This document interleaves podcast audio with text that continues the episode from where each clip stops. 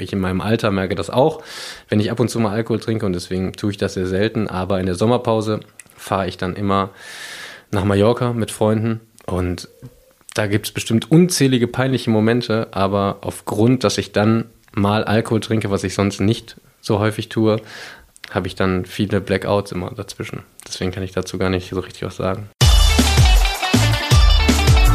Phrasenmäher, der Fußballpodcast mit Kai Tramann.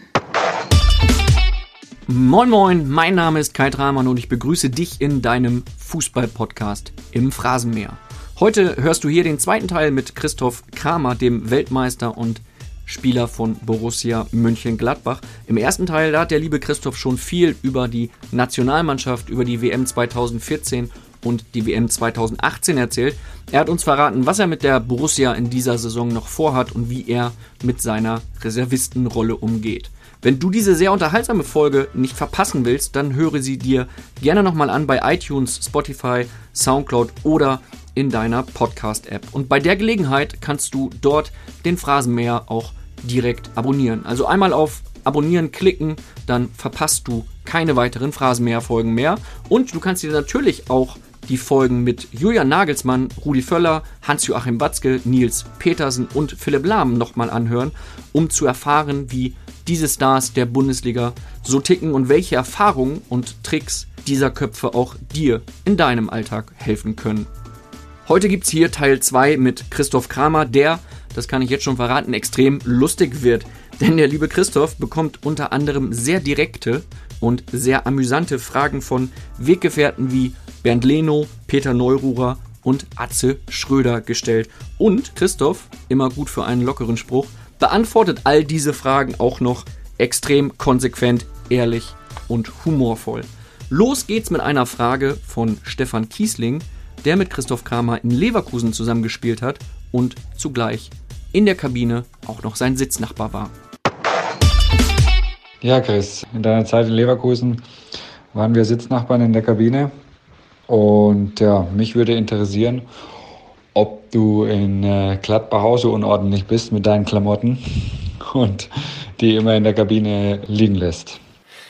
Ja, dazu muss ich sagen, das Jahr in Leverkusen war nicht nur fußballerisch sehr lehrreich, sondern auch menschlich sehr lehrreich, weil wenn man so einen erfahrenen Spieler wie Stefan Kiesling neben sich sitzen hat, der wirklich Ordnung groß schreibt, ähm, der ja auch schon zweifacher Vater ist und deswegen natürlich Ordnung noch größer schreibt, war es auch gut für mich, dass ich äh, Ordnung ein wenig von ihm gelernt habe. Und jetzt, wenn man Matthias Ginter oder Jan Sommer fragen würde, dann würde ich sagen, habe ich fast den ordentlichsten Spind in der Kabine und äh, das ist, hat Stefan Kiesling einen sehr, sehr großen Anteil.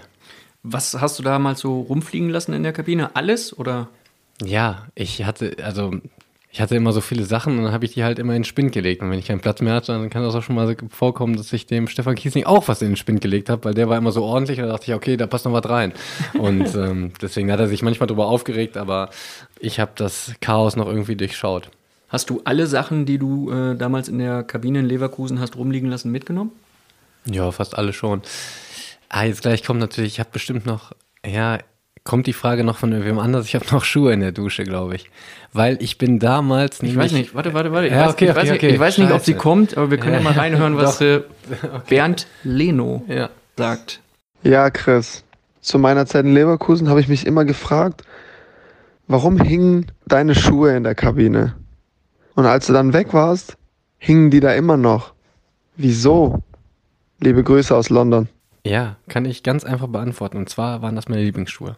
Das waren so weiße Adidas und ich habe die geliebt. Ich bin mit diesen weißen Adidas Schuhen in Hundescheiße getreten. Und die waren so gerillt unten drunter und waren aus Stoff und wirklich komplett reingetreten. Und dann bin ich also fast tränenüberströmt in die Dusche gerannt und habe die sauber gemacht. Aber Hundescheiße lässt sich nicht so einfach entfernen, aufgrund, dass da Stoff war und in diesen Rillen, hat sich überall festgesetzt. Und dann habe ich mir gedacht, komm, die stinken jetzt zwar immer noch und ich kann sowas nicht riechen, sonst muss ich kotzen. Und deswegen habe ich mir gedacht, wenn die jetzt noch ein bisschen ziehen lässt, ein bisschen liegen lässt, ne, dann werden die bestimmt irgendwann wieder geruchsneutral. Aber es sollte nicht sein und deswegen hängen sie jetzt wahrscheinlich noch in der Leverkusener Dusche. So ein bisschen weg von den Duschen natürlich. Ich habe sie in so einen Trockenraum gestellt aufgehangen. Das heißt, da riecht es jetzt nach Hundescheiße. Ja, ich hoffe nicht, aber an alle, die diesen Podcast aus Leverkusen hören, falls sie diese Schuhe noch haben und sie nicht mehr nach Hundescheiße riechen, das waren tatsächlich meine Lieblingsschuhe und ich würde mich sehr freuen, wenn ich sie zurückbekommen würde. Trotz Hundescheiße. Ja, das ist halt die Frage. Also wenn sie immer noch riechen, dann gibt es sie ja nicht mehr. Ich glaube, da muss Bild investigativ mal recherchieren und gucken, ob wir die Schuhe. Die waren wirklich toll, die Schuhe. Und die gibt es nicht mehr, die waren echt toll. Deswegen habe ich auch nur so ein Bromborium damit gemacht. Kommen wir von äh, Schuhen zu einer unglaublich schlechten Überleitung zu Peter Neurohrer. Der hat dir nämlich in Folge 1 schon eine Frage gestellt. Wir hören da noch mal rein und du weißt, vor dir steht die Hupe. Falls du Mhm. sie nutzen möchtest, du kannst die Phrasenmäher-Hupe zweimal nutzen pro Folge, wenn dir eine Frage nicht gefällt. Ich kann sie nutzen, wenn mir deine Antwort zu banal Ja. klingt oder zu sehr nach Phrase. Ich würde aber sagen, der Peter als, ich- dein, als dein alter Trainer hat auch immer eine niemals- Antwort verdient. Genau, ich würde niemals bei Peter Neurohrer die Hupe benutzen. Dann hören wir mal rein in die Frage. Hallo Christoph, grüße dich. Hier ist Peter Neurohrer, dein alter, in An- und Abführung alter Trainer. Ich habe mal eine Frage, die würde mich wirklich brennend interessieren. Du warst früher mal als junger, unerfahrener Profi unterwegs und hast einige Leute kennengelernt, aufgrund der Tatsache, dass du dich ausgegeben hast als Abenteurer. Bist immer wieder klargekommen, weil du so sympathisch warst. Frage von mir jetzt als Weltmeister, als gestandener Bundesligaspieler, läuft die Masche mit dem Abenteurer immer noch oder läuft sie nicht mehr? Mich würde die Antwort sehr, sehr interessieren. Christoph, alles Liebe, alles Gute für dich, für deine Familie und bis dann, Peter Neurohr.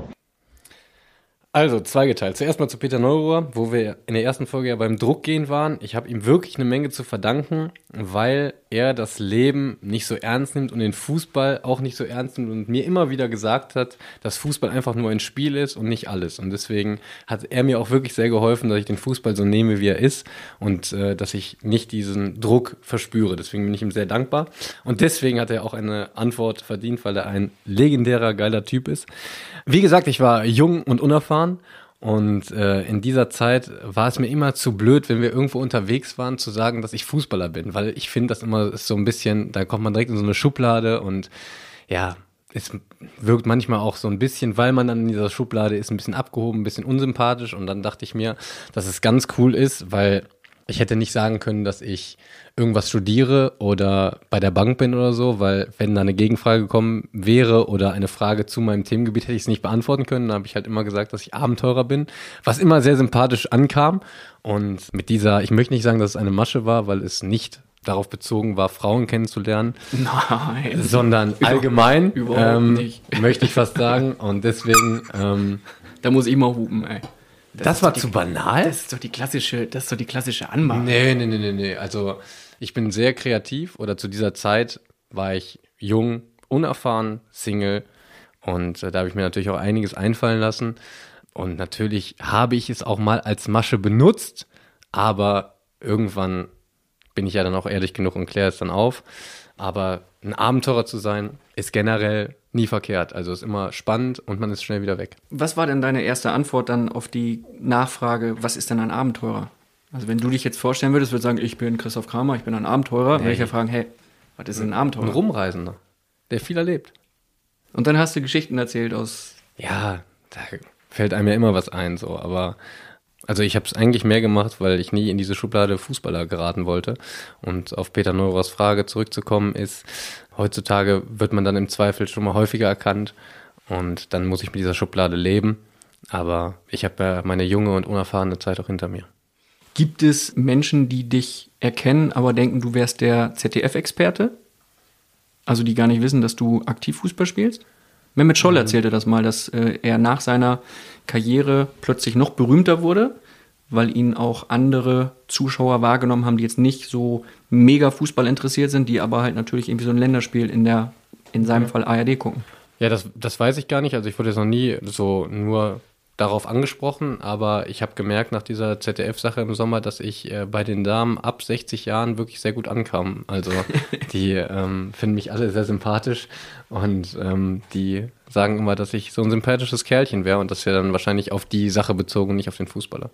Das war bei Mehmet ähnlich, der wurde immer an der Supermarktkasse von den älteren Kassiererinnen angesprochen, Ja. die gesagt haben, sie machen das ganz toll. Genau, das äh, ist auch für mich immer wieder ein Riesenlob und ich freue mich auch jedes Mal wieder drüber. Sehr schön. Äh, Stichwort Moderation. Der Stadionsprecher der Borussia, Thorsten Knippertz, hat eine Frage an dich. Hi Chris, hier ist Knippi, euer Stadionsprecher. Wenn wir mal für einen Tag tauschen könnten oder würden, dann wäre das sportlich nicht so gut für Borussia, das weiß ich, aber vielleicht ja für die Stimmung im Borussia Park. Was würdest du als Stadionsprecher machen, um die Fans in Wallung zu bringen? Oder was würdest du am Stadionprogramm ändern? Tschüss, viel Spaß beim Podcast. Boah, ganz schwierige Frage. Also ich finde, dass Knippi es super macht, ne? Also ich finde, dass er immer die Stimmung richtig am Punkt trifft und auch am Punkt da ist. Da müsste ich jetzt echt länger drüber nachdenken. Also bevor du jetzt wieder hupst, ähm, auch nach der Hupe wüsste ich jetzt tatsächlich nicht so aus dem Stegreif eine Antwort darauf, weil ich es echt sehr schwer finde und eigentlich denken würde, dass er es sehr gut macht und ich würde es bestimmt eigentlich nur schlechter machen können. Jetzt nicht hupen, ich habe nur noch einmal Hupen frei in dieser Folge. Ich muss ein bisschen äh, taktieren. Ich weiß, dass du noch zweimal die Hupe benutzen kannst. Generell finde ich es sehr geil, was dann aber auch wieder nicht zu der Romantik passt. Aber generell finde ich es sehr geil, so wie in einer Halbzeitshow ähm, beim Basketball finde ich super, ne? Also mit so Cheerleadern und richtig was los und so Auftritten finde ich richtig geil, ne? Wen würdest du dir denn wünschen in der Halbzeitpause hier im Borussia Park? Ja, tatsächlich glaube ich auch ähm, Helene Fischer. Und dann würdest du auch froh sein, falls du nicht in der Startelf stehst und dich dann entsprechend Ja, also warm machen wenn, kannst. ne? äh, wenn, dann musste bald kommen, weil sonst ist die Gefahr zu groß, dass ich dann vielleicht doch wieder spiele und von daher würde ich mir wünschen, jetzt bald. Sehr gut. Dann schauen wir auf die nächste Frage, beziehungsweise hören rein. Die kommt von einem Mitspieler, der Jonas Hoffmann hat Oh. dir eine Frage gestellt. Jetzt wird's kritisch, du. Hallo Chris, hier ist der Jonas und ich wollte mal wissen von dir, ob du eigentlich selber mit deinem Kleidungsstil zufrieden bist. Ja, bin ich. Ich weiß, dass ich da auch ein bisschen in der Kabine anecke, weil ich viele Trends auch nicht mitgehe. Ich bin eigentlich wie so eine Comicfigur. Ich habe in meinem äh, Kleiderschrank oft das Gleiche. Also nicht genau das Gleiche, aber ich habe immer so Stoffhosen an, dann ein T-Shirt und ein Hemd drüber. Ist ein bisschen eintönig und mag auch nicht jedem gefallen, aber ähm, ich fühle mich einfach wirklich wohl da drin. Das ist für mich tatsächlich die Hauptsache. Auch wenn es sich jetzt auch schon ein bisschen nach Ü40 anhört, aber für mich das wirklich die Hauptsache und deswegen, ja, mein Kleiderschrank ist ein bisschen Comicfigurmäßig, aber ich bin auch stiltechnisch echt damit zufrieden, muss ich sagen. Also sieht vielleicht ein bisschen unscheinbarer aus, aber unscheinbar ist bei Klamotten für mich scheinbar. Könnte ja schon fast wieder eine neue Masche sein, ne?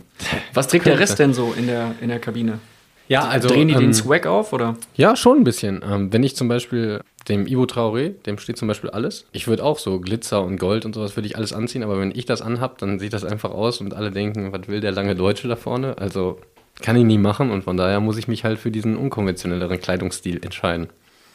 Wir sprechen äh, über die nächste Frage, die jetzt kommt von deinem Lieblingsspieler. Beziehungsweise, du hast mal gesagt, er ist einer deiner Berlin. Lieblingsspieler.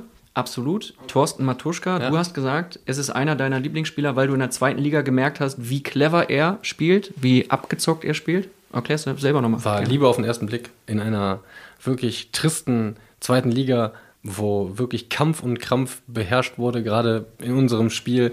Äh, ich bin da auch immer nur von A nach B gelaufen und habe äh, überall gerettet und rumgegrätscht und hast du nicht gesehen.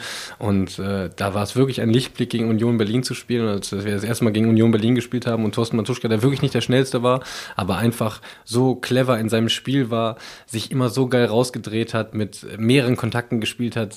Das hat mir einfach sehr imponiert und dann hatte ich mit ihm Dopingkontrolle und er war auch noch ein super Mensch. Für mich damals, ich war 20 Jahre alt, äh, war das super cool, dass er mich zum Beispiel gefragt hat, wie geht's dir so als, also da haben wir ein Bierchen zusammen getrunken bei so einer Dopingkontrolle und ähm, ja, das war super schön, weil er sich einfach irgendwie für mich interessiert hat und äh, fand ihn einen sehr angenehmen Menschen und deswegen haben wir seitdem so ein bisschen Kontakt und äh, ja, also fußballerisch muss ich sagen, ich hatte lange Zeit auch, habe das Trikot mit ihm getauscht und habe es in meinem Wohnzimmer hängen, weil der so der Spieler war, der mir auf dem Platz als erstes so, boah, bist du gut. Hängen da noch andere Trikots in deinem Wohnzimmer?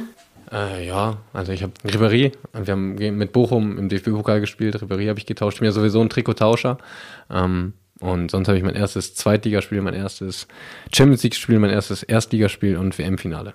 Die Trikots hängen mit. Kriegst du die alle zusammen, welche da hängen? Also welche Namen? Ja, viermal Kramer Ach so, deine. Ja, ja, Nein, genau. Ach so, ich dachte von deinen Gegnern. und äh, Ribéry und Matuschka. Aber ich habe bestimmt 140, 150 Trikots, die ich dann irgendwann will ich mir, ich habe so einen Traum nach der Karriere, dass ich mir so einen Raum mache, wo ich den alle aufhänge und da freue ich mich drauf.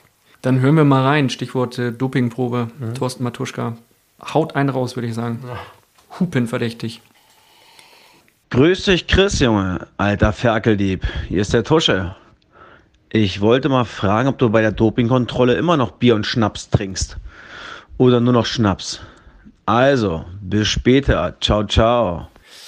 Ja, nicht hupenverdächtig, weil ich kann mich gut äh, rausklüngeln aus der Frage, weil Alkohol ist verboten seit zwei Jahren bei der Dopingkontrolle und deswegen Das war, Wasser. noch, das war noch vor seiner Zeit. Ne? das war vor seiner Zeit, stimmt. Also bei der Dopingkontrolle, wo wir waren, da haben wir tatsächlich, da war keine englische Woche und so, das gab es in der zweiten Liga ja nicht. Und äh, ich glaube, wir hatten noch eine lange Woche. Wir haben Freitagabend gespielt und Montag war unser nächstes Spiel und da haben wir schon, ja, zu vierten Kasten zunichte gemacht. Bruno Esser und von Union Berlin Kohlmann, glaube ich. Und dann gab es eine Kiste Pilz. Ja, irgendwie sowas. Also war Harmlos. auch nicht so krass. Nee. Schnaps auch? Weil er direkt Ja, Schnaps nicht, nee. Quatsch. Du bist, äh, wie man merkt, jemand, der sehr gut ankommt bei den Mitspielern. Wir haben äh, von allen Mitspielern, Weggefährten, die wir angefragt haben, sofort eine Nachricht äh, bekommen, weil sie alle gesagt haben, für den Chris machen wir es auf jeden Fall. Max Kruse haben wir auch angefragt. Der hat gesagt, das kann ich an der Stelle erwähnen, für den Chris mache ich es auf jeden Fall, für Bild aber nicht.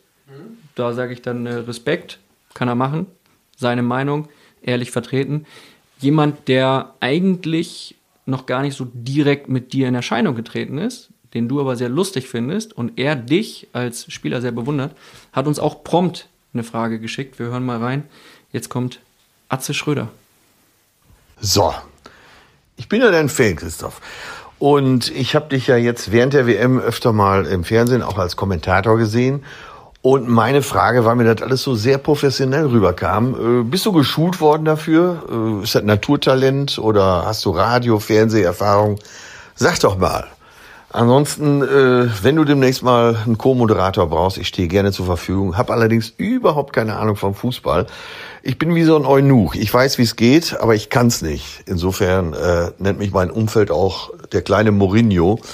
Ich habe jetzt sogar schon das Buch Matchplan gelesen und auch die Elf Freunde abonniert seit drei Jahren. Aber das Spiel bleibt mir im Groben noch verborgen. Aber ich arbeite an mir und hoffe, äh, dass ich mit dir irgendwann zusammen vor der Kamera stehe. Also sag mal, bist du Profi oder angelernt?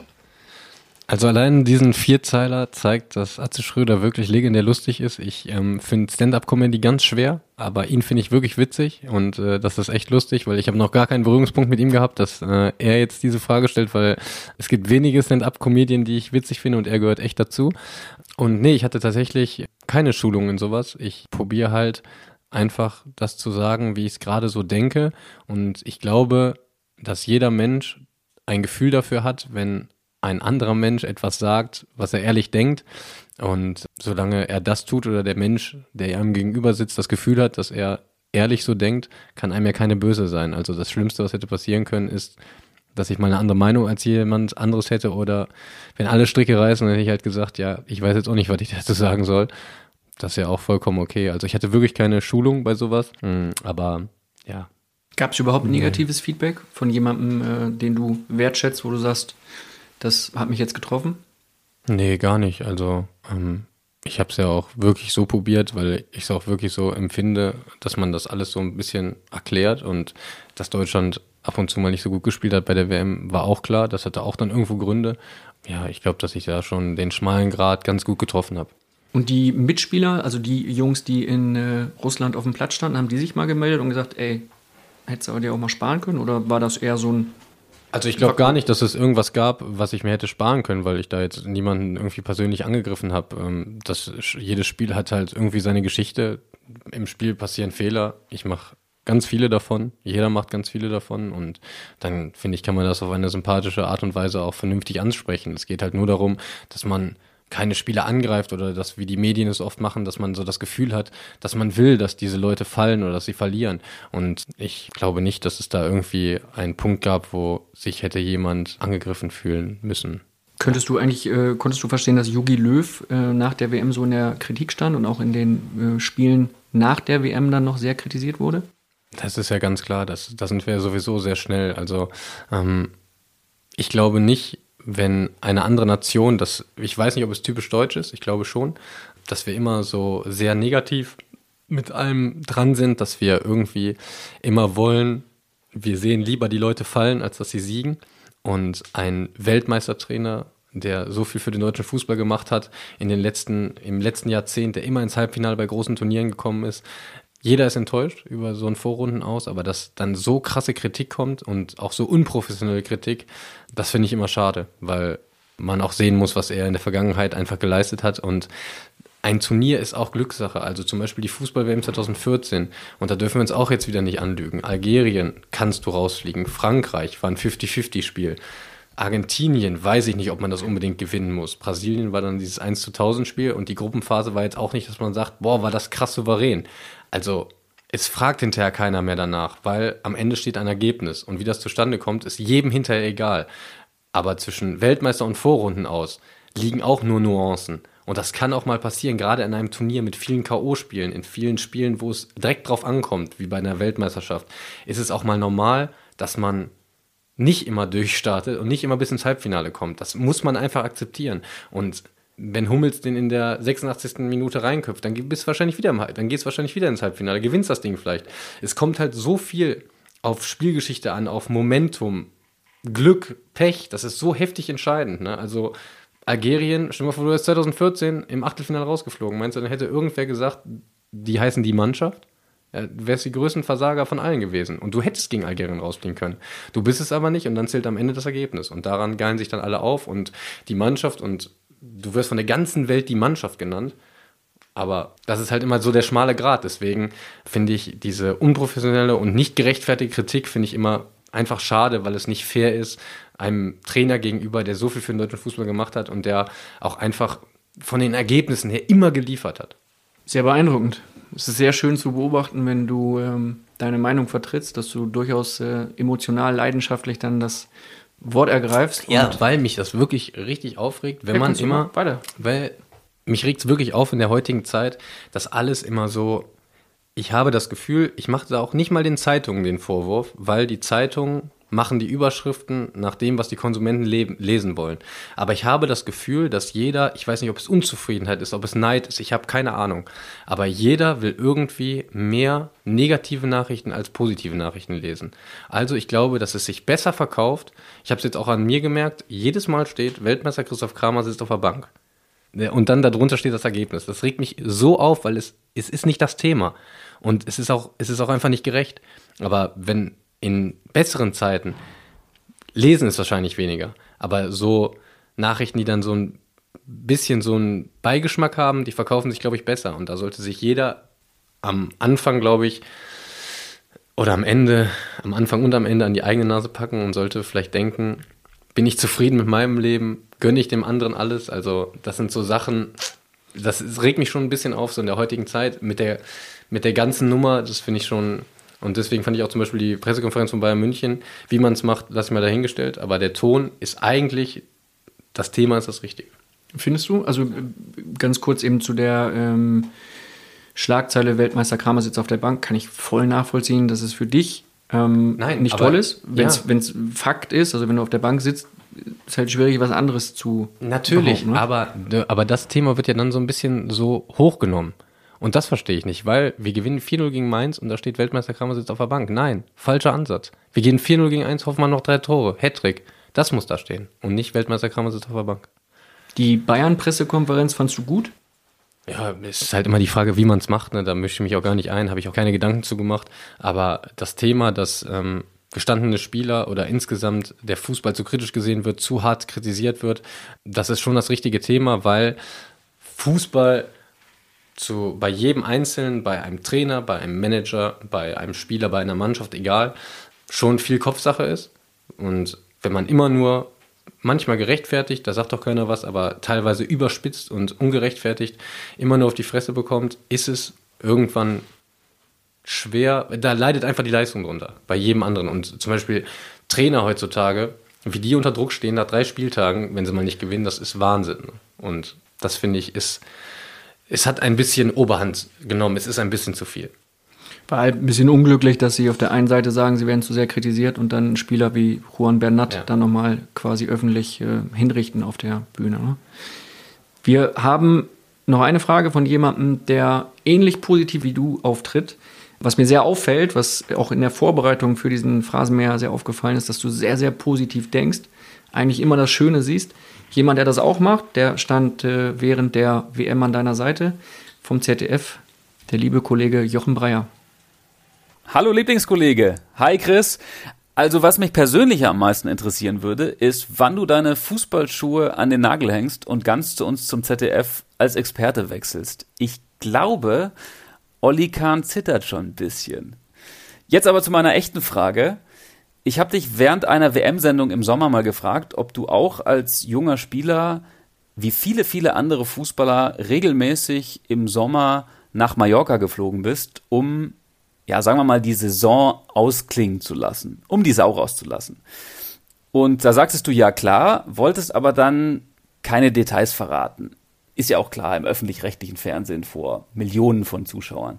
Deswegen versuche ich es jetzt einfach nochmal und frage dich, ob du uns dein peinlichstes oder auch lustigstes Erlebnis auf Mallorca verraten könntest?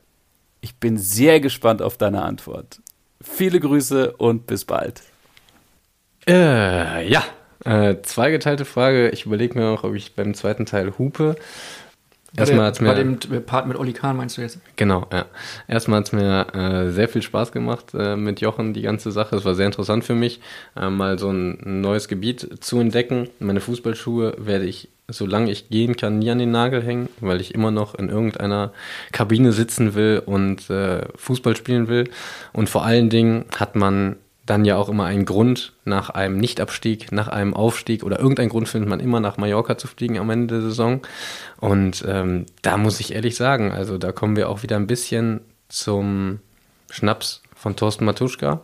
Ich bin ein Mensch, ich trinke selten Alkohol, weil jetzt auch mit meinem neuen Ich äh, verträgt sich das gar nicht und ähm, kann ich ja auch nicht. Also ähm, als Leistungssportler ist es sehr leistungsorientiert und man merkt das schon und ich in meinem Alter merke das auch, wenn ich ab und zu mal Alkohol trinke und deswegen tue ich das sehr selten. Aber in der Sommerpause fahre ich dann immer nach Mallorca mit Freunden und da gibt es bestimmt unzählige peinliche Momente, aber aufgrund, dass ich dann mal Alkohol trinke, was ich sonst nicht so häufig tue, habe ich dann viele Blackouts immer dazwischen. Deswegen kann ich dazu gar nicht so richtig was sagen. Obwohl kein Argentinier ähm, dich vorher umge genau. umgerammt hat. Ja. Das heißt, du ähm, feierst ein bisschen und dann wachst am nächsten Morgen auf und es geht weiter. Genau, so wie man das kennt aus jedem Leben. Und aus äh, den Hangover-Filmen. Ja, genau. Also ich finde, das, das ist auch mal wichtig, ohne dass jetzt so ein, es ist immer so ein bisschen salopp und lustig gesagt, aber ich finde auch, dass es äh, auch dazu gehört, dass man ab und zu einmal im Jahr seine Seele reinwischt. Und das kann man auch ganz gut mit Alkohol machen. Das hört sich jetzt nicht, das sich jetzt immer ganz krass an. Ich meine das auch gar nicht witzig, aber wenn man ab und zu mit seinen Freunden ein Trinken geht, dann sollte das, egal ob man Fußballer ist, egal ob man die Bundeskanzlerin ist, das sollte man dürfen und sollte man machen können, wenn man es möchte. Und wenn es angebracht ist, bei einer sechswöchigen Sommerpause ist es sicherlich angebracht, dann ist einem da bestimmt auch keiner böse. Heißt auf äh, gut Deutsch, wir wollen den Alkohol natürlich nicht verherrlichen. Nein. Aber scheiß drauf, Malle ist nur einmal im Jahr. Das war jetzt Bildzeitung-mäßig gut zusammengefasst. Was machst du ansonsten so im Urlaub? Wo reist du hin? Ich glaube, du warst im Sommer in Asien. Hm, ich bin äh, echt gerne und viel unterwegs. Also ich war jetzt im Sommer war ich in Singapur, Hongkong und Bali. Probiere möglichst viel von unserer schönen Welt zu sehen, weil ähm, mich andere Kulturen sehr interessieren und finde es einfach toll, andere Länder kennenzulernen, zu bereisen. Und ja, deswegen bin ich äh, sehr, sehr, sehr viel unterwegs, aber habe jetzt nicht so ein Ziel, wo ich sage, das war jetzt das Krasseste, weil ich war schon wirklich fast überall auf der Welt, möchte noch viel mehr sehen, aber ich reise einfach gerne rum.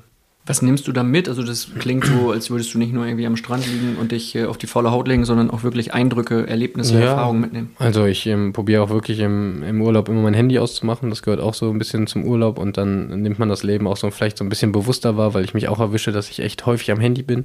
Und ähm, wenn ich dann irgendwo in Bali oder so bin und äh, mache dann auch so ein bisschen Kulturreise, dann nimmt man ja schon immer einiges mit an Eindrücken, auch wenn man das Land nicht oder die Kultur nicht komplett kennenlernen kann, was auch immer ein bisschen schade ist, aber dafür fehlt einfach die Zeit. Aber es ist ja schön, wenn man auch einfach mal sieht, dass ein Mensch, der eigentlich nichts hat und nach europäischem Standard eigentlich gar nicht glücklich sein könnte, dass der einfach glücklich ist. Und dann kann man daraus auch viel für sein Leben mitnehmen. Das heißt, es erweitert schon so ein bisschen dein Bewusstsein, deine Wahrnehmung vom eigentlichen Leben außerhalb dieser schillernden Profiwelt. Ja, auf jeden Fall. Ich finde das auch wichtig, dass man ähm, sowas macht, weil die Fußballwelt, so schön sie auch ist, ist wahrscheinlich nicht die, die repräsentative Welt für das Leben. was, was sich wirklich da draußen abspielt. Und von daher ist es wichtig, dass man immer wieder rauskommt, immer wieder Eindrücke sammelt, immer wieder äh, neue Erfahrungen sammelt, ähm, die man dann in sein Leben mitnehmen kann oder integrieren kann. Wenn wir mal so über das Fremde in einem anderen Land sprechen, also du hast Erfahrung gesammelt, wie es ist, als Fremder in einem anderen Land zu sein. In Deutschland haben wir die Diskussion um Flüchtlinge. Wie verfolgst du sowas? Interessierst du dich dafür? Ich interessiere mich schon dafür. Ich finde, erstmal muss geholfen werden. Da könnte ich jetzt auch wieder ganz ausschwinglich zu werden. Ich glaube, dass wir alle Glück haben und das muss man sich, das kann man denkt man sich viel zu selten. Wir haben alle Glück, in was für einer Postleitzahl wir geboren sind. Uns geht es allen gut und wir sind so ein Stück weit in der Pflicht, den Leuten zu helfen. Wir sind da alle in der Pflicht. Ich persönlich tue auch viel zu wenig. Ich rede jetzt so toll, aber ich tue auch viel zu wenig. Aber ich glaube schon, dass wir alle zusammen an einem Strang ziehen müssen, um einfach Menschen zu helfen, die es nötig haben. Und in welcher Form auch immer man das macht, das muss jeder für sich entscheiden. Aber ich glaube schon, dass man etwas von dem Glück, was wir alle haben, die wir hier geboren sind, dass wir von diesem Glück viel zurückgeben sollten. Machst du irgendwas Spezielles oder hast du dir was vorgenommen für die Zukunft? Ehrlicherweise, ich habe nicht so zu dritten Weltländern, ich habe da nicht so die Eingebung für. Also ich weiß gar nicht, wie ich sagen soll. Ich habe ähm, nicht so den Bezug irgendwie dazu. Ich probiere möglichst äh, viel für Kinder zu machen. Ich hatte auch mal jetzt ein Projekt, ähm, wo ich Kinder so wieder so mehr wieder weg von zu Hause auf die Straße mit Bewegung, Sport, Jugendspiele hinbringen wollte. Und das ist so das, was ich, wofür ich mich so ein bisschen einsetze. Aber ich habe keine Stiftung oder sonstiges, sondern mache das immer so mehr oder weniger spontan wenn ich helfen will, helfen muss und wie auch immer. Das ist ähm, jetzt keine festen Zeiten. Was hältst du äh, von Leuten, die die äh, AfD wählen oder unterstützen? Ich glaube, dass alle in Deutschland mehr oder weniger unzufrieden sind, was ich nicht verstehen kann. Okay, ich kann es auch nicht verstehen. Ich darf mir auch keine, da muss ich auch ein bisschen aufpassen, ich darf auch nicht denken, dass ich es vielleicht verstehen könnte, weil ich nicht in deren Leben bin. Also deswegen nehme ich es zurück. Ich weiß nicht, warum viele Leute unzufrieden sind, aber ich glaube, dass viele Leute jetzt ein wenig radikaler wählen, entweder nach links oder nach rechts, weil viele Leute einfach wollen, dass sich was verändert, egal wie. Und weil gerade die AfD sehr viel verspricht, was sie nie im Leben einhalten könnte, gehen viele dazu hin, dass sie sagen so, die sagen mal wenigstens so und so und dann wird das gemacht. Dass es gar nicht gemacht werden kann, ist auch klar, aber ich glaube, dass viele, weil sich nicht so richtig was verändert, weil es auch schwer ist mit den Gesetzen, die wir haben, äh, dass viele einfach wollen, dass viele gerne hören, wenn etwas radikal ganz krass angesprochen wird. Aber ich muss echt ehrlich sagen, von Politik habe ich jetzt auch nicht so die Mega-Ahnung. Dabei kennst ist, du die Kanzlerin. Ja, genau. Aber das ist so das, was, was mir so auffällt, äh, so zwischenmenschlich, dass ich glaube, dass viele Leute einfach wollen, dass sich irgendwie alles mit aller Macht verändert. Und wenn dann einer sagt, so und so machen wir das. Und genauso wie ein bisschen USA und Trump, der hat auch Sachen gesagt, mhm. die waren unglaublich. Folgen viele leider blind, ne? Kann genau. und sagen. das ist halt ja. so ein bisschen das, das Problem, dass sich dann auch im Endeffekt niemand damit beschäftigt. Ich sage nur immer, radikal zu wählen ist, glaube ich, immer falsch. Definitiv. Und äh, wir sind auch gut ohne die AfD ausgekommen und werden es auch irgendwann wieder genauso weiterleben können. Ohne die AfD. Ähm, du kennst die Kanzlerin, du hast sie getroffen. Wie ist sie? Achso, ja, kann ich ja nicht sagen. Das war nur so ein verkürzter Smalltalk, aber sehr angenehmer Mensch, sehr nett, sehr aufgeschlossen. Ich finde es cool, dass sie äh, dann auch bei der WM in die Kabine gekommen ist. Du hast äh, auch andere schillernde Persönlichkeiten getroffen, den Papst zum Beispiel, ne? Mhm. Wie war das? Äh, tatsächlich echt ein ehrfürchtiger Moment, obwohl ich, ich bin zwar, ich glaube zwar irgendwo an eine höhere Macht, aber nicht an eine Religion und deswegen habe ich ja eigentlich mit dem Papst jetzt nicht so richtig was zu tun, aber es war schon ein sehr ehrfürchtiger Moment, als er dann vor uns stand und es war ein super Erlebnis. Das heißt, du glaubst an äh, irgendwie jemanden da oben, der das alles lenkt oder? Genau, also ähm, ich bete auch ab und zu. Naja. Und ich glaube, dass da was ist oder weiß, dass da was ist, aber was genau ich bezeichne, ist mit Gott. Aber nur weil ich keinen anderen Namen dafür habe, das hat jetzt nichts mit irgendeiner Religion zu tun. Welche große Persönlichkeit würdest du gerne mal treffen, mal interviewen in einem Podcast, wie hier zum Beispiel? Mhm. Aber es gibt viele Leute, die ich äh, faszinierend finde, gerade so im Bereich Sport, gerade Einzelsportler finde ich sehr faszinierend, was die so für ein Leben haben, was die für einen Weg haben. Aber wer wäre ja. da so dein, dein Wunschpartner für einen Treffen? Ich finde Rafa Nadal geil. Ich habe die Autobiografie, die Biografie habe ich äh, gelesen, die war super und das ist so ein Mensch, den ich einfach beeindruckend finde. Ja, aber es gibt, wenn ich jetzt ein bisschen drüber, länger drüber nachdenken würde, gibt es bestimmt auch ganz viele andere Persönlichkeiten, die ich sehr faszinierend und gut finde. Was findest du an, an Nadal so einzigartig? so bemerkenswert? Mm, ja, einfach diesen, diesen ständigen Biss und das, was er vorlebt. Also ich glaube, dass es ganz schwer ist, als Einzelsportler sich immer zu motivieren. Das ist, haben natürlich, das hat nicht nur er, ähm, aber er darüber hinaus, wie er das so beschreibt, wie er es liest oder es liebt und es liest, seinen Gegner so äh, in die Augen zu gucken und ihn so zu besiegen und durch diese krasse Emotion, durch diese Mentalität immer und immer wieder, obwohl er vielleicht nicht das krasseste Talent hat, also er ist jetzt kein Roger Federer vom äh, Stil her, ähm, fand ich es einfach beeindruckend, so dieses Ganze, so den Tagesablauf alles mal so zu lesen und ähm, ja, es war sehr interessant. Gibt es äh, Personen aus der Unterhaltungswelt, aus der TV-Welt, Serienwelt oder aus der Musikwelt, die du gerne mal treffen würdest? Ja, bestimmt. Also generell alle, ne?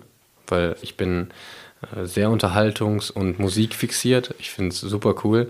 Deutsche Sänger, ich höre gerne viel Deutsch. Schauspieler. Also Was hörst du da?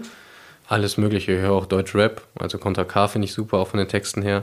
Max Herre, Philipp Poisel, also ich kann auch so in die, in die ruhigeren Momente eintauchen. Also, Grönemeyer aus seiner Genau, Grönemeyer, Xavier Naidu, also ich finde Deutsch immer, allgemein finde ich Deutsch super. Ja, und auch Schauspieler jeglicher Art. Ne? Ich finde ähm, es ist immer interessant, solche Persönlichkeiten zu treffen, ähm, weil sie auch einfach ein anderes Leben, eine andere Geschichte haben und ja, einfach künstlerisch angehaucht sind. Und ich finde sowas beeindruckend, weil ich gar nicht künstlerisch angehaucht bin und ich es gerne hätte. Also ich glaube, es ist das Geilste, wenn du deine Gefühle in Songs ausdrücken kannst. Aber kann ich halt nicht. Ich auch nicht, sitzt der komplett falsche vor dir, genau. unmusikalisch wie sonst was. Und äh, kann nicht singen, kann nicht kein Instrument spielen. Also ich bin da komplett raus. Welche Serie schaust du oder welchen Film schaust du, wenn du mal ein bisschen lachen willst? Lachen? Ja. Atze Schröder hast du vorhin genau. schon äh, also, gehört? So Comedy-Serien oder so gucke ich eigentlich gucke ich eigentlich gar nicht. Welche Comedians äh, sind für dich faszinierend? Atze Schröder hattest du genannt? Atze Schröder finde ich super. Ich finde Luke Mockridge gut mit seinem 90s-Programm, das habe ich richtig gefeiert. Ich gehe jetzt im November zu Stefan Raab. Freue ich mich auch sehr drauf. Der ist für mich auch immer noch ganz, ganz oben. Und der, dieser Kristall ist nicht schlecht. Der ist, also was, schon, was, was heißt nicht schlecht? Der ist schon gut. derber Humor, ne? Ja, aber gut. Ja. Aber gut, über den kann ich mir auch kaputt lachen. Und ähm, Klaas finde ich auch richtig witzig. Joko natürlich auch. Sorry, Gladbach-Fan, dass ich ihn jetzt vergessen habe. Ich wollte gerade sagen, der steht ja, ja sonst auf den genau, Füßen. Genau, wenn du Klaas lobst und ihn nicht, dann super. ist. Also von daher, da gibt es schon viele, die ich auch witzig finde. Du hast Gitarre spielen gelernt, ne? wo wir eben bei Musik ja, waren. Nee, hör auf. Ey. Was denn? Ja, ich hatte ja, wirklich, ja, ich hatte zehn Stunden Gitarre. Ja, zehn Stunden. ich krieg's nicht hin. Ich krieg's nicht hin. Ich probiere jetzt, ich fange jetzt bald mit Klavier an. Ich, krieg, ich will es auch wieder nicht hinbekommen, das ist mein Problem. Ich bin, ich, das ist ich weiß, Logik. Aber bei, bei Gitarre zum Beispiel war es, ich habe also das tat mir so weh, ne, dass sich Hornhaut auf meinen Fingern gebildet hat. Das haben sie mir auch gesagt, das muss so sein. Ne? Das ist auch kein Schlaginstrument, ne? Ja, ich krieg es, also hier beim Festhalten oben ja. meine ich jetzt die Hornhaut. Ja. Ich habe es einfach nicht hinbekommen. Es tat mir auch unheimlich leid, aber also wenn du nach zehn Stunden immer noch nicht einen Akkord spielen kannst, ne, dann muss es lassen. Dann muss es auch einsehen. Das ist auch eine Stärke von mir, dass ich dann auch einsehen kann, lass es. Und was macht dich dann so optimistisch? Ich weiß, du bist ein positiver Mensch, was ich mhm. sehr an dir schätze, dass du sagst, Gitarre ging in die Hose, Klavier kriege ich hin? Ich glaube, dass äh, Klavier einfacher ist, weil es größere Tasten gibt und man das auswendig lernen kann. Hoffe ich. Also, dass man so beidhändig, weiß ich noch gar nicht, wie das funktionieren soll. Aber mit einer Hand, warum nicht, ne? Das heißt, irgendwann sehen wir dann Christoph Kramer auf der Bühne. Nein, leider nicht. Das Klavier seht ihr leider nicht. Nein, keine Chance. Aber ich würde halt einfach gerne so zwei, drei Lieder spielen können, um zu sagen, ey, wollt ihr ein Lied hören? Dann spiele ich noch ein zweites, ein drittes mache ich auch noch, aber danach höre ich auf. So, also ich wollte halt immer mal, auf meiner Bucketlist steht auch, dass ich mal ein Instrument spiele und irgendeins muss ich halt machen, bevor ich dann nach der Karriere mit Flöte anfange und das schaffe ich dann. Sag mal eben deine Bucketlist. Was steht da noch alles drauf? Wir haben im Teil 1, in dem du auch erzählt hast, das wollte ich eben kurz noch erwähnen, dass du dich anders ernährst jetzt und auch in den Kraftraum gehst, daher das andere Ich, das mhm. neue Ich kommt. Ja, nicht, dass die Hörer sich jetzt wundern, was redet der da von dem neuen Ich. Das war in Teil 1, mhm. den gibt es abrufbar bei Spotify, iTunes und äh, Soundcloud. Da hattest du davon erzählt und du hattest von der Bucketlist erzählt. Wie lang ist die? Was steht da alles drauf? Boah, das kann ich gar nicht sagen. Also ich habe mir die irgendwann mal geschrieben und immer mal wieder ergänzt. Was Also jetzt, gibt es wirklich? Ja. Gibt einen Zettel irgendwie? Ja, habe ich irgendwann mal so aus Spaß gemacht. Wahrscheinlich, habe angefangen, glaube ich, in der Schule, als mir langweilig war und habe die dann immer so ein bisschen fortgeführt. Einen Titel gewonnen, steht drauf, ist abgehakt. In irgendeiner Form fliegen, habe ich mich noch nicht getraut, will ich noch machen. Konntest du hier rausfliegen bei Borussia? Ja, ja, nee, nee, das nicht. Äh, Und dann halt alle Länder bereisen. Da stehen so ein paar Sachen drauf, aber das war eher, das sollte man jetzt auch nicht zu ernst nehmen. Nein, einfach so wann hast du denn äh, Titel Roland draufgeschrieben? ja, so in der Schulzeit. Und dann hast du gedacht, ach komm, Oder als ich dann irgendwie früh Profi geworden bin. dann hast du gedacht, komm, dann wäre ich Weltmeister, kann ich da auch einen Haken dran machen. Ja, das habe ich mir nicht gedacht, aber ich habe halt, ich dachte halt, das ist auch eine Bucketlist, die muss ja auch so ein bisschen herausfordernd sein. Und das war eigentlich ein Punkt, ähm, den dachte ich, den, der wird schwer abzuhaken, aber ich bin froh, dass ich den abhaken konnte. Steht äh, Golfspielen auch drauf? Du lernst gerade das Golfspielen, ne? Ähm, ja, genau, ich mache gerade meine Platzreife. Mm, Meine Eltern sind beide im Vorruhestand jetzt. Und damit sie sich zu Hause nicht den Kopf einschlagen, äh, weil es ja schon eine Umstellung ist, ob man jeden Tag äh, getrennt voneinander arbeiten geht oder dann, ähm, obwohl sie beide in der gleichen Bank gearbeitet haben, oder jeden Tag Minute für Minute zu Hause sitzt, habe ich meinem Vater zum Geburtstag die Platzreife geschenkt, die wir gerade zu Hause machen, äh, die wir gerade machen. Und ja, also uns macht es beiden echt riesig Spaß. Ich hätte es auch nicht gedacht. Ich hätte nicht gedacht, dass Golf ein Sport für mich ist. Aber es macht echt Spaß und deswegen mh, bin ich jetzt dabei, Golf zu spielen. Und deine Ma ist nicht dabei. Nee, das wäre dann. Das wäre wär wieder der Sinn nicht. zusammen, aber ja, ne? meine Mutter hat auch noch Geburtstag, muss man noch eine Aktivität für meine Mutter überlegen, aber das kriege ich noch hin. Ja, vielleicht könnte sie nochmal äh, Gitarre spielen lernen, oder? Ja, weiß ich nicht. Was machst du sonst so für den äh, Ausgleich, für deinen Kopf? Ach, ich habe eigentlich gar nicht so spezielle Hobbys. Ich treffe mich sehr viel mit äh, meinen alten Schulfreunden, was ja auch so eine schöne Sache ist, ähm, jetzt für mich, dass ich in Gladbach, in Bochum und in Leverkusen gespielt habe und bei Fortuna auch noch in der Jugend, ähm, dass ich eigentlich immer vor der Haustür gespielt habe. Also ich musste nie weg. Ich habe meine ganzen alten Schulfreunde von früher hier, mit denen ich sehr viel unternehme, was ich sehr schätze und ähm, deswegen ist das so ein Ausgleich für mich, abends essen gehen oder also kein nichts Spektakuläres. Es wurde schon äh, viel gesprochen über dein Tagebuch, das du irgendwann mal angefangen hast Mhm. zu schreiben. Ich glaube, so mit in, irgendwann in der Jugendzeit. Du kannst es besser erklären. Was hat es damit auf sich? Ja, ich ähm, habe mir, also mein damaliger B-Jugendtrainer hat, hat mich oft so ein bisschen auf die Idee gebracht, der gesagt hat, dass es schade ist, dass man nicht mehr weiß, was man vor acht Jahren in irgendeinem Stadion, wie man da gespielt hat. Und äh, da habe ich dann halt einfach angefangen, nach jedem Spiel so ein paar Zeilen zu schreiben. Die können total banal sein, äh, was ich gefühlt habe, als ich zu den Fans gerannt bin, als ich ein Tor geschossen habe, was nicht so häufig vorkommt, aber äh, da kann ähm, wirklich alles drinstehen, so einfach so ein paar Zeilen, wo ich mich dann hinterher freue, wenn meine Karriere vorbei ist, wenn ich dann nach 20 Jahren nochmal da reingucken kann und kann nochmal sagen, gegen Fortuna Düsseldorf hast du gedacht, scheiße, du sitzt heute wieder auf der Bank. Sowas. Das machst du tagtäglich oder nur nach Spielen? Nee, nur noch spielen. Ich hänge auch ein bisschen hinterher. Also ich bin da jetzt nicht wie wild, dass ich da jetzt immer reinschreibe, aber ich denk, denke mir, dass das echt eine ganz coole Sache so für später ist. Was steht, und darüber habe ich im äh, Teil 1 des Phrasenmeers mit dir bewusst nicht gesprochen, was steht da drin über das 7 zu 1 gegen Brasilien, was Deutschland, Fußball Deutschland hier in Deutschland erlebt hat, als wäre es irgendwie das geilste Spiel aller Zeiten und wäre wirklich eher ein Hollywood-Film und gleich stellt sich raus, das ist alles gar nicht echt, weil man es nicht glauben konnte. Mm, Ich weiß gar nicht, was ich dazu da reingeschrieben habe, das müsste ich jetzt nachgucken, aber ich weiß noch, dass ich ähm, wirklich so eine krasse Gänsehaut hatte bei der Nationalhymne von Brasilien. Also sowas Lautes habe ich noch nie in meinem Leben gehört. Das war, als ob alle ein Mikro in der Hand hätten oder einen Lautsprecher und da reingebrüllt haben.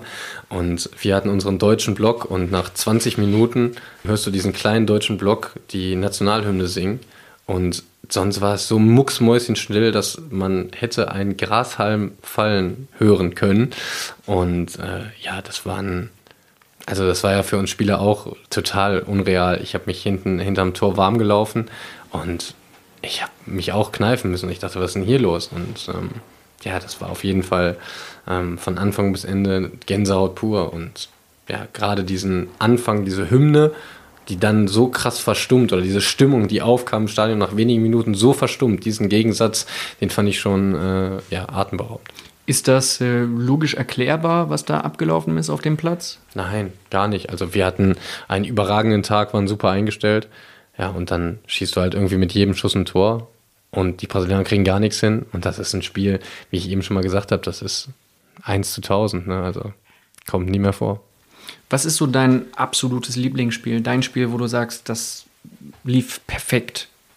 Das, an dieses Spiel werde ich mich immer erinnern. Ist es das WM-Finale, weil es mit dem Crash verbunden war und hinterher mit dem Pott? Oder? Ja, natürlich ist das WM-Finale immer ein, immer, wenn ich, wenn mich jetzt einer fragt, was war dein coolstes Spiel, dann ist es das halt. Aber ich habe so viele tolle Erfahrungen hier im Borussia Park gemacht. Mein erstes Spiel, wo ich hier ein Tor gemacht habe im Borussia Park, das war, da habe ich fast geheult, als ich äh, zum Jubeln gelaufen bin in Celtic Glasgow ähm, vorletztes Jahr. Das war auch ein unfassbar geiles Spiel mit einer Wahnsinnsstimmung. Haben wir unseren ersten Champions League Auswärtssieg geholt ähm, mit Gladbach, äh, mit Bochum, äh, DFB-Pokal gegen Bayern München, lange Zeit 1 zu 0 geführt äh, und dann Robben und Gomez in der 89. und 91. Minute noch verloren, aber ähm, ja, ich habe so viele tausend Momente, wo ich dann auch jedes Mal wieder weiß, du hast so viel richtig gemacht, einfach ähm, weil das können ja, das kein Geld, nichts auf der Welt kann äh, das bezahlen, was man in so Momenten fühlt. Du hast äh, vorhin schon mal gesagt, dass du Trikots sammelst, dass du ein paar Gegenstände sammelst, um später dir mal so einen Raum ähm, zu einzurichten. Was ist da alles drin in diesem Raum, abgesehen von, von Trikots? Ich habe mal von Grasheim aus dem WM-Finale gelesen. Ja, die habe ich hinten in meinen Pass geklebt. Ähm, Sind die immer noch drin? Ja, und vom, das ist ja jetzt mein alter Pass, deswegen mhm. mit so Tesafilm habe ich die hinten reingeklebt und vom Camp Nou sind auch welche drin. Äh, dann auf jeden Fall den Ball vom WM-Finale. Also wir haben jeder so einen Ball da mitgenommen und äh, da werden ganz viele Sachen in dem Raum sein. Also ja, das wird so ein richtiger Memorial-Fußballraum. Wie nimmt man äh, Grashalme mit aus dem äh, Stadion? Also bist du bewusst nochmal hingegangen und hast dir die irgendwie nochmal gezupft oder hast du irgendwann einfach gedacht, ach guck mal, da hängen noch zwei, drei am Trikot, die. Äh, nee, ich hatte die unter den Schuhen. Ja. Und da habe ich sie dann hab ich sie eingesteckt. Also hört sich jetzt ein bisschen krass an, aber ich dachte, irgendwas muss er ja hiervon mitnehmen. Ne? Also kannst ja nicht hier rausgehen und ich wollte jetzt nicht nochmal rausgehen und das Tornetz abschneiden, aber. Machen ja auch einige. Ja, ne? genau, aber ich habe mir halt gedacht, irgendwas musst du von dem Tag schon noch mitnehmen. Also alles, was du kriegen kannst. Ne? Und wenn es nur Grashalme sind. Wer sind deine, deine besten Freunde im Profifußball? Gibt es da Ähm, echte Freundschaften? Also ich muss wirklich sagen, ähm, ich würde äh, meine Mannschaft, die ich jetzt habe, ich würde sie nicht als Kollegen bezeichnen. Also wenn ich jetzt hier an das Bild an der Wand gucke, Oskar Wendt, Lars, Ginter, Hofi, es tut mir leid, wenn ich irgendwen vergesse. Ähm, wirklich, ich kann keinen sagen, wo ich nicht sage, ich gehe nicht mit dem gerne essen und äh, bin mit dem abends unterwegs. Also ich komme mit allen wirklich super klar, schätze das sehr. Mit Toni Janschke bin ich seit Jahren auf dem Zimmer, ähm, bin sehr gut befreundet. Mit Juli Korb sehr gut befreundet, mit Max Kruse sehr gut befreundet. Also ich habe schon auch durch den Fußball viele Freundschaften gewonnen. Stimmt es, dass du ähm, bei Max Eberl warst, um Max Kruse zurück nach Gladbach zu holen, bevor er dann 2016 von Wolfsburg nach Bremen gegangen ist? Mhm, nee, ich war, glaube ich, nicht bei ihm. Ich habe, also ich würde mich immer für einen Transfer von Max Kruse stark machen. Ähm, natürlich hat das ganz viele andere Entscheidungen, wo ich gar keine Ahnung von habe. Dass wir mit Max Eberl einen hervorragenden Sportdirektor haben, ist auch klar. Und dass er viele richtige Entscheidungen trifft oder eigentlich alles richtig entscheidet, äh, ist auch klar.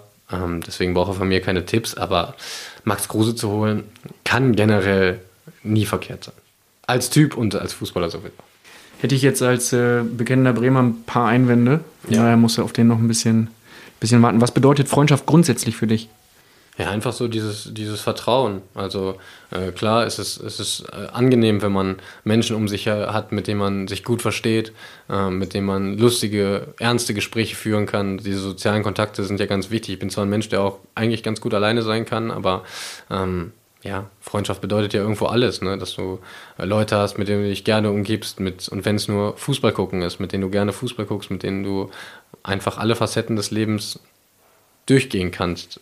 Halt dieses Vertrauen und diese bedingungslose Ehrlichkeit, die man in Freundschaften spürt, das ist schon was, was man, glaube ich, unterbewusst oder auch bewusst ähm, sehr, sehr, sehr, mir fehlt das Wort, weiß ich jetzt auch nicht, sehr gut findet.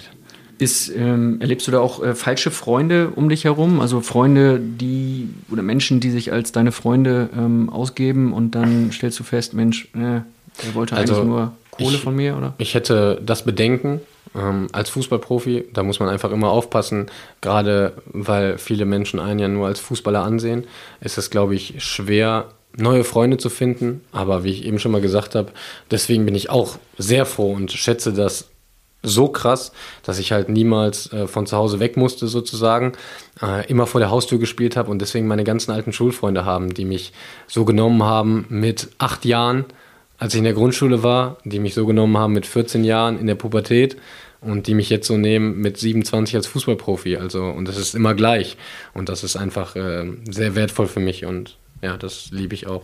Eine Negativerfahrung, ähm, die du mal gesammelt hast, war, als du äh, erpresst wurdest, weil äh, Videos von dir im Umlauf waren und jemand versucht hat, von dir Geld zu erpressen. Und jetzt kommt von langer Hand vorbereitet die Hupe. Ja. Hast du keinen Bock drüber zu reden? Nee. Ist passiert und äh, weg. Akzeptieren wir, so sind die Spielregeln im Phrasenmeer, da darf auch mal gehupt werden. Und sind auch schon bei der nächsten Frage. Wie sieht der perfekte Christoph Kramer-Tag aus? Der perfekte Christoph Kramer Tag äh, beginnt mit morgens um 10 Uhr Training, Fußball spielen, am besten Ecke und danach so eine kleine Spielform. Danach ein Mittagsschlaf. Ein Essen kriegen wir hier, was ich auch, und das Essen ist wirklich gut hier ähm, bei Borussia. Danach einen kleinen Mittagsschlaf. Dann gegen 16.30 Uhr ein Kirschkuchen mit Sahne von Heinemann. Überragend. Dann irgendwelche Freunde treffen. Am besten, es läuft noch ein geiles Spiel im Fernsehen. Dabei was essen. Danach sich unterhalten. Und danach schlafen gehen. Kirschkuchen mit Sahne seit äh, wann? Schon ewig? Ah, schon ewig. Also den muss ich sagen, den, der passt natürlich jetzt wieder nicht so zu meinem neuen Ich mit der Ernährung und so, aber auf den kann ich auch irgendwie nicht so richtig verzichten, weil ich den echt gut finde. Der ist von Heinemann, das musst du kurz erklären.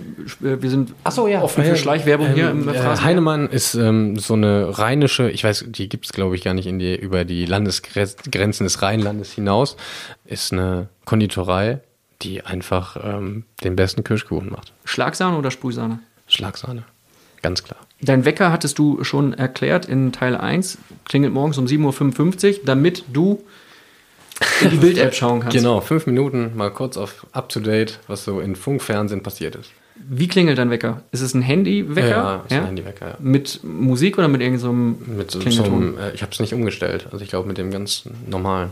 iPhone. Ja. Und an deinem Wunschtag würdest du aber trotzdem Fußball spielen wollen. Das ist sehr interessant.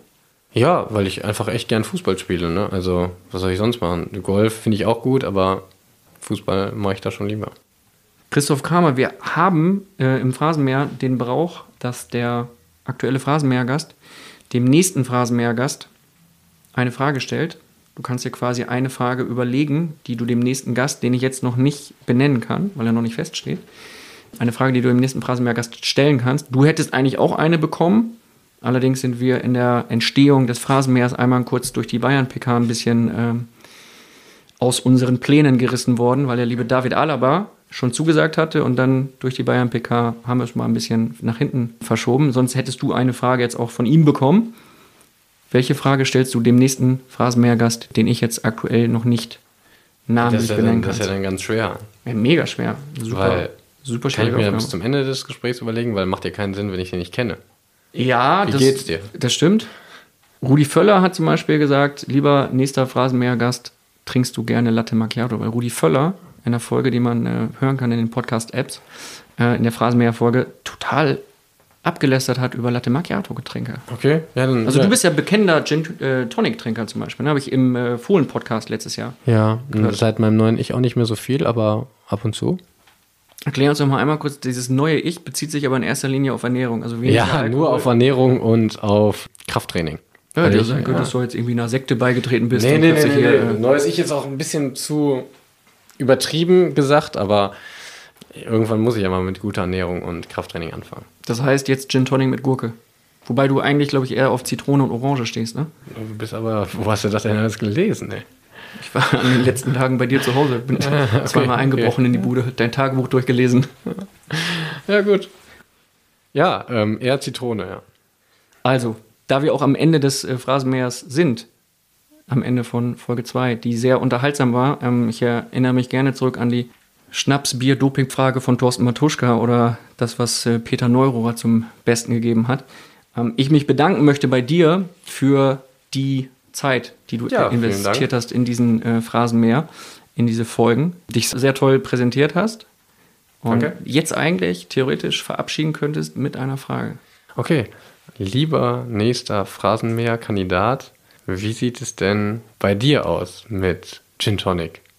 Fragezeichen. Fragezeichen. Ja, das war jetzt echt unkreativ, aber mir ist auch wirklich, wie gesagt, künstlerisch bin ich nicht dabei. Ne? Also, Ich schlag dir einen einmaligen Phrasenmäher-Deal vor, weil du ja auch die äh, Hupe ja. Insgesamt in beiden Folgen nur einmal benutzt hast. Du hättest schreibst mir, wenn der nächste feststeht und dann sage ich einen. Und dann schickst du Ja, per das Sprachnachricht. Genau, eine das machen wir. Phrasenmäherfrage. Das, Das ist ist, wirklich, quasi das ist wirklich ein Deal für die Hupe. Das machen wir so. definitiv. Das ist fra quasi Phrasenmäher 2.0. Und als äh, schöne Überraschung für alle Hörer, die bis hierhin zugehört haben, haben wir ein T-Shirt von dir unterschrieben, ein Phrasenmäher-T-Shirt, das Oh du ja. für die Phrasenmäher-Fans unterschrieben hast.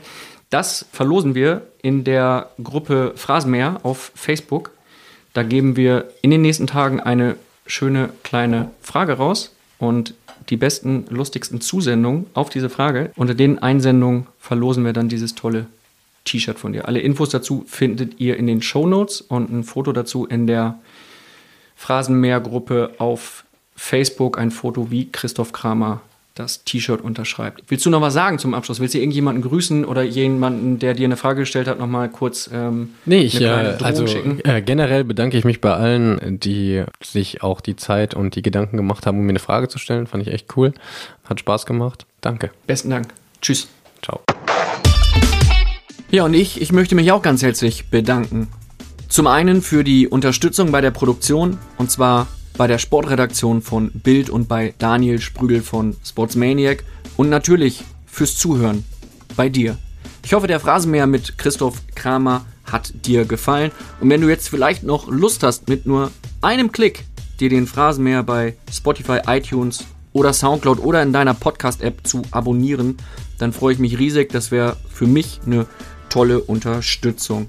Wenn du Anmerkungen hast, Kritik, Fragen, Ideen, was auch immer, schreib mich gerne direkt an. Du erreichst mich unter der E-Mail-Adresse phrasenmäher.bild.de. Ich beantworte garantiert jede E-Mail, freue mich auch drüber, wünsche dir noch einen schönen Tag. Bis zum nächsten Mal.